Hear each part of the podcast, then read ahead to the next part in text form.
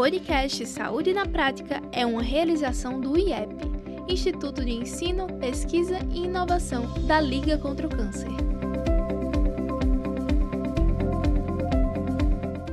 Sejam bem-vindos a mais um episódio do Saúde na Prática, promovido pelo Instituto de Ensino, Pesquisa e Inovação da Liga contra o Câncer.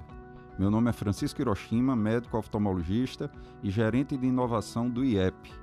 E hoje recebemos aqui o Dr. Will Camaio, urologista da Liga contra o Câncer, residência médica em urologia pela PUC de São Paulo e título de especialista pela Sociedade Brasileira de Urologia. Will, muito obrigado por estar aqui nos esclarecendo sobre esse tema tão importante que é urologia e também Novembro Azul. Bom dia, doutor Hiroshima. Eu que agradeço aí o convite por participar desse projeto e estou à disposição aí para a gente conversar sobre o tema. Doutor Will, o que eu perguntaria inicialmente, do que se trata o Novembro Azul? Seria só para doenças relacionadas à próstata ou não? Bem, o Novembro Azul ele está focado na é numa campanha, né, para estimular é, os homens, né, de uma maneira geral, a se prevenirem de doenças gerais e com enfoque principal no diagnóstico precoce e prevenção do câncer de próstata.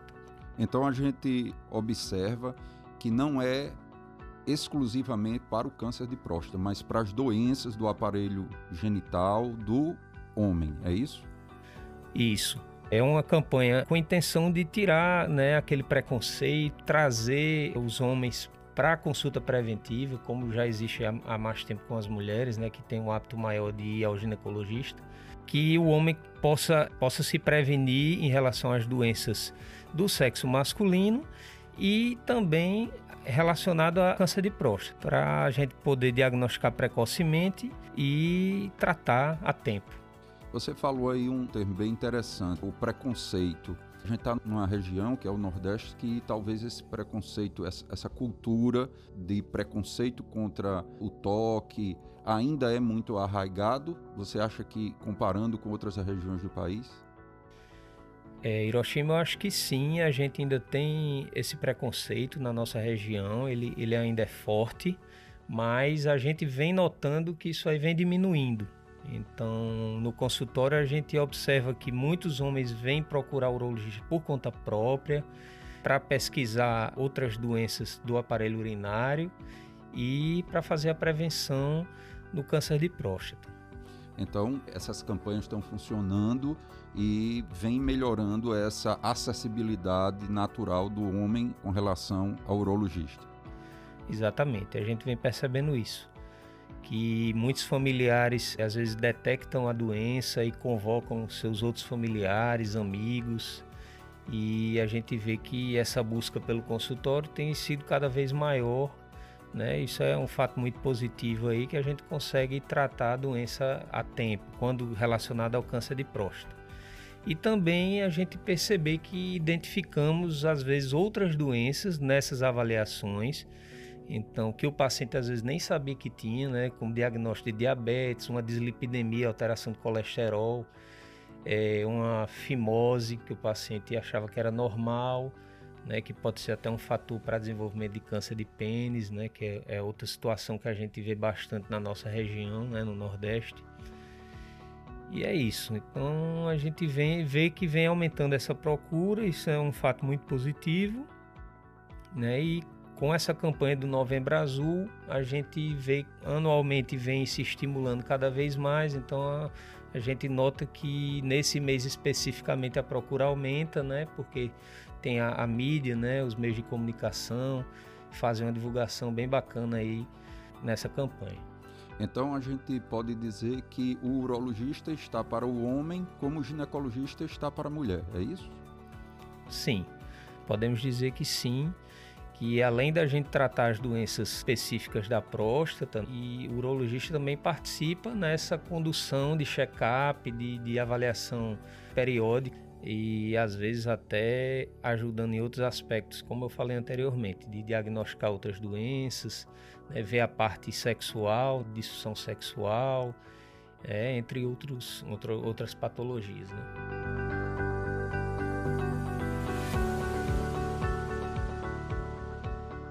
É, doutor Will, outra coisa, para quem está nos escutando que não está habituado com o tema, o que é esse órgão chamado próstata, para que ele serve e por que ele ainda é a principal causa de câncer né, no, no sexo masculino, né, uma das principais? Isso, então, a próstata é um órgão que fica abaixo da bexiga, é uma glândula, né? Ela, a principal função dela é produzir secreções que vão servir para nutrir o espermatozoide.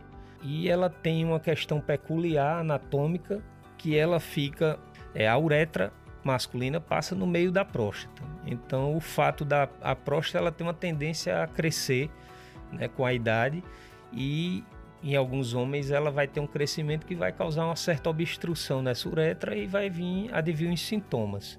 Dificuldade para urinar, uma frequência maior urinária, esforço miccional, levantar várias vezes à noite para urinar, que são mais relacionados à doença benigna da próstata. Mas a gente sabe que as doenças, o câncer de próstata está mais relacionado à localização periférica da glândula, que não está tão relacionado com esses sintomas, podendo ser até assintomática, de uma forma que, mais uma coisa importante para se fazer a prevenção mesmo sem sentir sintomas, que às vezes o câncer de próstata ele não vai, vai determinar sintomas, né? Muito importante isso aí que você falou. E vamos agora trafegar por fatores predisponentes. Tem algum fator predisponente, seja genético, hábitos de vida, alguma coisa? É, hoje em dia o que nós sabemos é o principal fator é a idade, é o aumento da idade, né? Um dos, quanto mais idoso, quanto mais velho o paciente, a tendência de ter o câncer de próstata é Mas não livra também as idades mais tenras, ou seja, 40 anos, existe também? Temos uma frequência, o câncer de próstata é o segundo mais frequente não dermatológico. E aí a, a frequência principal é entre 60 e 70 anos, mas já vemos acontecer os casos a partir dos 50 anos. Abaixo de 40 anos, isso diminui bastante essa probabilidade. Então, outro fator de risco é a hereditariedade, né? Então, existe o câncer de próstata familiar. Então, quando tem um parente de primeiro grau com câncer de próstata, essa chance aumenta de, de duas vezes. Aí, dependendo da quantidade de parentes, pode ir até 10 vezes mais frequente. E a questão étnica, então os afro-americanos, ela tem uma probabilidade maior de ter o câncer de próstata e desse câncer ser mais agressivo. Como na hipertensão arterial deles também, né, que é mais frequente, também mais agressiva. E com relação a hábitos de vida? Hábitos de vida, assim, a, a obesidade é um fator que pode aumentar, mas assim, a gente sempre orienta o paciente a ter hábitos saudáveis, né? Então, assim, cientificamente, com níveis de evidência elevados, a gente não tem nenhum alimento, algo específico que possa prevenir o câncer de próstata, comprovadamente. Mas a gente sempre pede que tenha assim, uma alimentação adequada, atividade física, manter o peso no, no, no ideal, que isso aí também ajuda. E a grande vantagem é que é totalmente acessível a um exame barato, não é isso? Exatamente. Então temos aí um exame que é feito pelo próprio urologista, que é o exame de, de toque retal, que ainda hoje é uma das ferramentas mais importantes que a gente tem para o diagnóstico do, do câncer de próstata precocemente e associada ao exame de PSA, que é muito importante. Então são essas duas ferramentas. O PSA é um exame que se mapeia uma proteína que é produzida pela próstata. Ele não é câncer específico, mas ele ele dá sinais ao marcador que revolucionou aí o tratamento no câncer de próstata, né, de, de uns bons anos para cá. É, doutor, e outra coisa que a gente deveria perguntar é, você falou aí do PSA, que é muito importante, eu já não sou urologista, mas já peguei amigos é, é, preocupados com PSA elevado, e aí é interessante também saber daqueles preparos antes, ou seja, tem alteração do PSA por atividade sexual, né, e não ter tido abstinência, e algumas atividades como ciclismo, isso ocorre realmente? Isso está correto. A gente sempre pede que o paciente tenha esses cuidados antes de coletar o PSA, porque o PSA ele pode alterar com várias situações, como atividade sexual, cavalgadas, ciclismo, retenções urinárias, infecções urinárias. Então, por isso que precisa da avaliação do especialista para conseguir entender que o PSA às vezes aumenta e não necessariamente é um câncer de próstata. Então, ele está relacionado também ao tamanho da glândula. Então, pacientes que têm uma próstata grande, eles vão acabar produzindo mais PSA porque tem um volume prostático maior.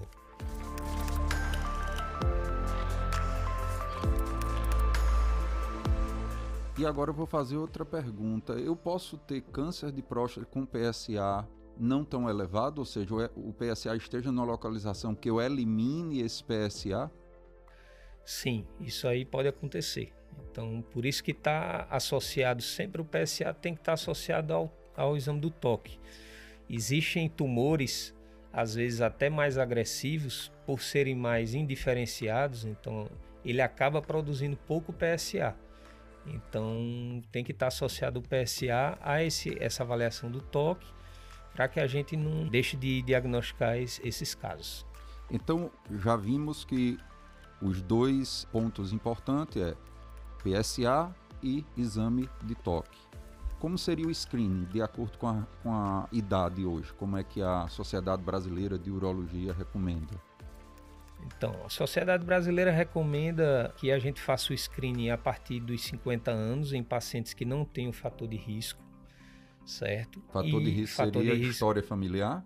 Sim, história familiar, raça negra e nos obesos.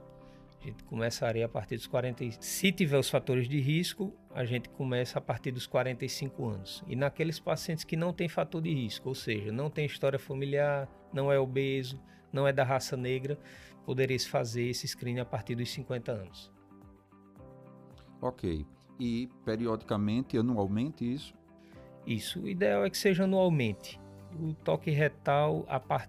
dependendo da avaliação, pode ser realizado até bianualmente. Mas isso aí vai, vai depender de, da avaliação do, do urologista.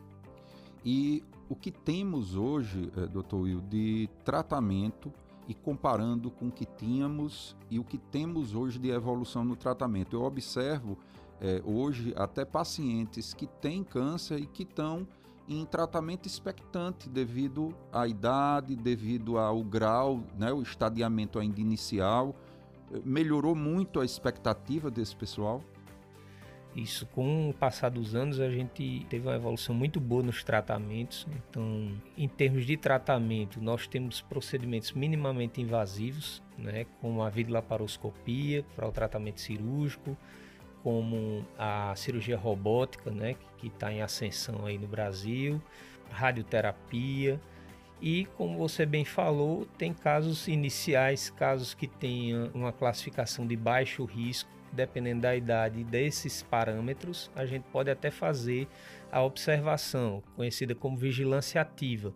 Então a gente não trata esse paciente inicialmente, ele fica num programa de vigilância com exames, né, com, com toque periódico, PSA, ressonância e podendo é, é, evitar as sequelas do tratamento, que a gente sabe que estão muito menores hoje em dia mas ainda existe chance de perda de ereção, existe chance de incontinência urinária em níveis menores, mas que podem afetar a qualidade de vida de um paciente que tem um tumor inicial e que poderia fazer o acompanhamento, a vigilância ativa. Você já tocou num assunto aí que seria o próximo ponto que eu ia destacar, que seriam as sequelas do tratamento cirúrgico. Então, como você falou, já diminuíram muito, né?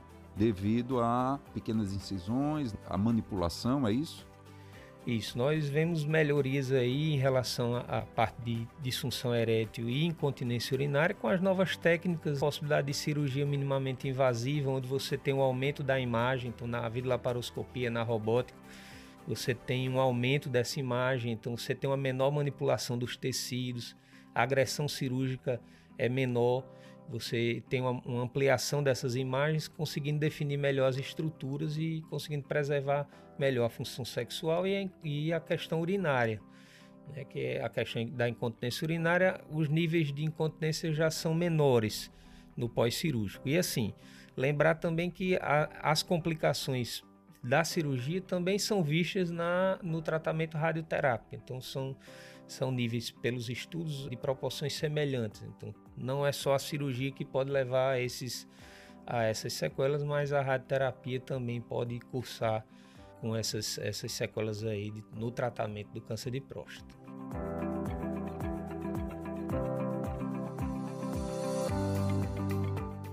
Muito bom. E você também falou aí anteriormente é que às vezes o paciente vem, né, um paciente em torno de seus 50 anos e você vê uma uma fimose importante que acompanhou toda a vida dele. A gente tem que destacar também aqui a importância do câncer peniano, né, que está relacionado com isso. Você poderia dar uma orientação com relação a isso? Existem muitos pacientes que nunca chegam aos 50, 60, 70 anos sem nunca ter procurado um médico. Então, a campanha do Novembro Azul veio importante também nesse aspecto de estimular essa procura.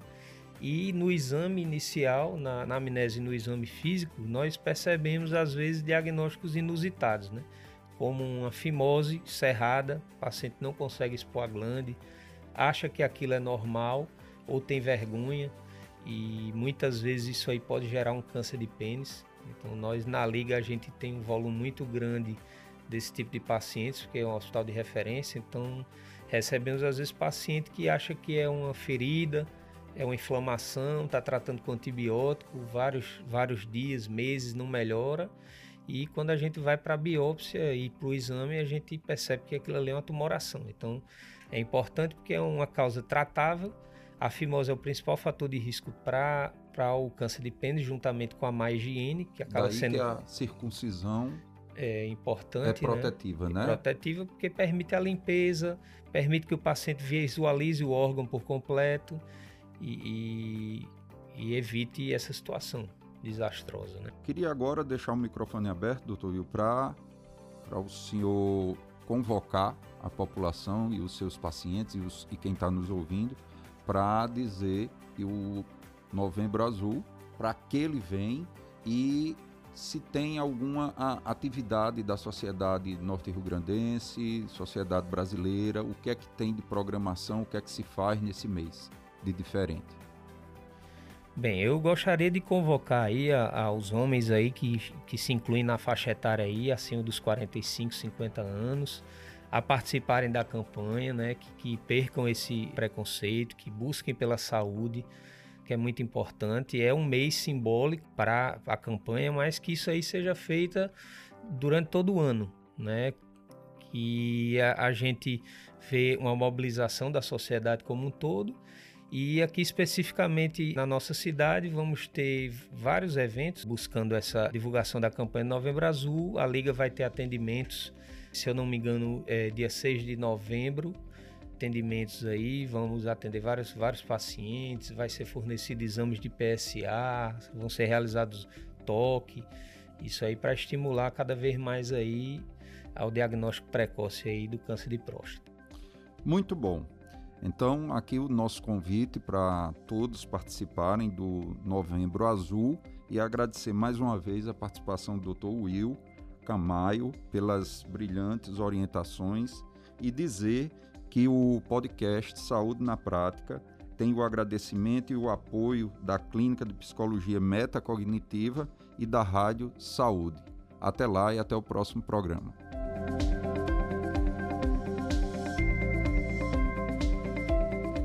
Esse podcast é produzido pelo IEP o Instituto de Ensino, Pesquisa e Inovação da Liga contra o Câncer, que é referência no estado do Rio Grande do Norte, além de ofertar cursos de capacitação, pós-graduação e cursos livres, oferece ainda visitas técnicas, estágios curriculares e programas de residência. Sem falar na área da pesquisa, formada por uma equipe multidisciplinar dedicada à investigação na área oncológica. Temos ainda a inovação que tem como objetivo fomentar ideias, resolver problemas e impulsionar processos, além de promover a formação e capacitação de novos empreendedores. Para mais informações, acesse o site instituto.ligacontrocâncer.com.br.